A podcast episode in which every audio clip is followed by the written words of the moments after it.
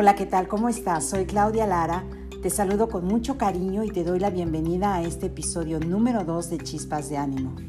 El día de hoy vamos a hablar de la resiliencia.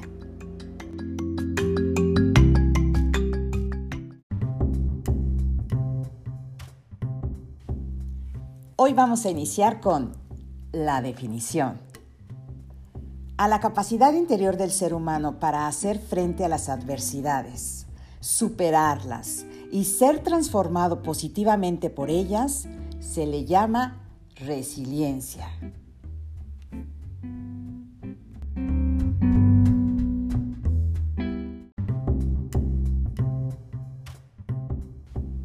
Vamos a continuar con el ejemplo de vida. Hoy nuestro ejemplo de vida es el doctor Emil Frankl, quien fue neurólogo y psiquiatra de origen austriaco. Él es el fundador de la logoterapia, que es una psicoterapia que propone que la voluntad de sentido es la motivación primaria del ser humano. Bueno, pues el doctor Frankl perdió a toda su familia mientras fue confinado en diversos campos de concentración durante la Segunda Guerra Mundial. Creo que no es necesario hablar del terrible periodo que sobrevivió de 1942 a 1945, pero lo que sí quiero resaltar es que al ser liberado siguió desarrollando su escuela de logoterapia, ayudando así a muchísimas personas. Fue nombrado jefe del Departamento de Neurología de la Policlínica de Viena, puesto que ocupó durante 25 años siempre al servicio de los demás. Se hizo acreedor a 29 doctorados honoris causa y durante este tiempo escribió 39 libros donde se cuenta, tal vez uno de sus más reconocidos, El hombre en busca de sentido, que se los recomiendo, por cierto. El doctor Emil Frankl es entonces un hombre que encontró el sentido de su vida en medio del sufrimiento. Él es, sin lugar a dudas, un ejemplo maravilloso de resiliencia.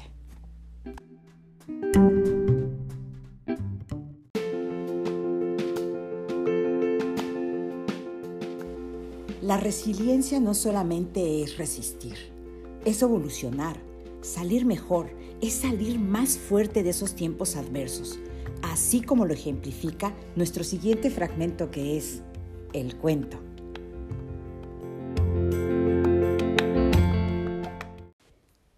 Érase una vez la hija de un viejo sabio, la cual se quejaba constantemente sobre su vida y sobre lo difícil que le resultaba ir avanzando. Estaba cansada de luchar y no tenía ganas de nada. Cuando un problema se solucionaba, otro nuevo aparecía y eso le hacía resignarse y sentirse vencida. El sabio le pidió a su hija que se acercara a la cocina de su cabaña y que tomara asiento. Después llenó tres recipientes con agua y los colocó sobre fuego. Cuando el agua comenzó a hervir, colocó en un recipiente una zanahoria, en otro un huevo y en el último vertió unos granos de café. Los dejó hervir sin decir palabra mientras su hija esperaba impacientemente, sin comprender qué era lo que su padre hacía. A los 20 minutos el padre apagó el fuego, sacó la zanahoria y la colocó en un tazón, sacó el huevo y lo colocó en otro plato, finalmente coló el café. Miró a su hija y le dijo, ¿qué ves? Una zanahoria, un huevo y un café, fue su respuesta. Y la hizo acercarse y le pidió que tocara la zanahoria. Ella lo hizo y notó que estaba blanda. Luego le pidió que tomara el huevo y lo rompiera. Le quitó la cáscara y observó el huevo duro. Luego le pidió que probara el café y ella sonrió mientras disfrutaba de su sabor y rico aroma. Humildemente la hija preguntó ¿Qué significa esto, papá? Él le explicó que los tres elementos habían enfrentado la misma adversidad, agua hirviendo, pero habían reaccionado en forma muy diferente. La zanahoria llegó al agua fuerte, dura, pero después de pasar por el agua hirviendo se había vuelto débil, fácil de deshacer. El huevo había llegado al agua frágil, su cáscara fina protegía su interior líquido, pero después de estar en agua hirviendo su interior se había endurecido. Y el café, sin embargo, era único. Después de estar en agua hirviendo, había cambiado al agua. ¿Cuál eres tú? le preguntó a su hija. Cuando la adversidad llama a tu puerta, ¿cómo respondes? ¿Eres una zanahoria que parece fuerte, pero que cuando la adversidad y el dolor te tocan te vuelves débil y pierdes la fortaleza? ¿Eres un huevo que comienza con un corazón maleable, pero que con la adversidad se vuelve duro por dentro? ¿O eres como el café? El café cambia el agua, el elemento que le causa dolor cuando el agua llega al punto de ebullición, el café alcanza su mejor sabor.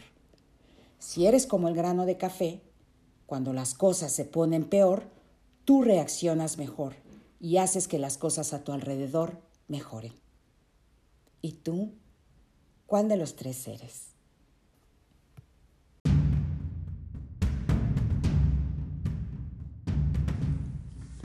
Sí, yo sé que en el cuento se escucha muy lindo, pero no es tan fácil.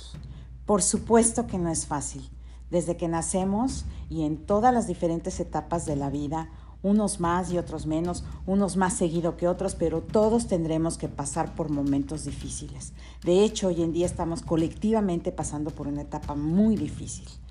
No es fácil, pero no podemos dejar de intentarlo. Como dice Asun en su página web, esa otra es acerca de la resiliencia.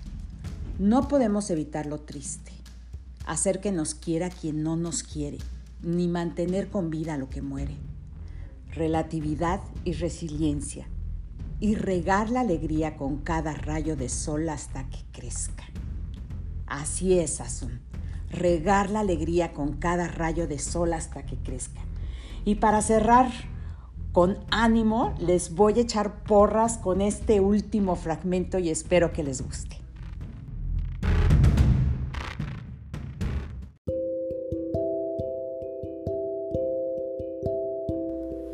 El poema. No te rindas. Poema anónimo erróneamente atribuido a Mario Benedetti. No te rindas, aún estás a tiempo de alcanzar y comenzar de nuevo aceptar tus sombras, enterrar tus miedos, liberar el lastre y retomar el vuelo. No te rindas que la vida es eso, continuar el viaje, perseguir tus sueños, destrabar el tiempo, correr los escombros y destapar el cielo. No te rindas, por favor, no cedas. Aunque el frío queme, aunque el miedo muerda, aunque el sol se esconda y se calle el viento, aún hay fuego en tu alma, aún hay vida en tus sueños, porque la vida es tuya y tuyo también el deseo, porque lo has querido y porque te quiero, porque existe el vino y el amor. Es cierto, porque no hay heridas que no cure el tiempo. Abrir las puertas, quitar los cerrojos, abandonar las murallas que te protegieron, vivir la vida y aceptar el reto, recuperar la risa, ensayar un canto, bajar la guardia y extender las manos, desplegar las alas e intentar de nuevo, celebrar la vida y retomar los cielos. No te rindas, por favor, no cedas, aunque el frío queme, aunque el miedo muerda, aunque el sol se ponga y se calle el viento. Aún hay fuego en tu alma y aún hay vida en tus sueños, porque cada día es un comienzo nuevo, porque esta es la hora y el mejor momento, porque no estás solo porque yo te quiero.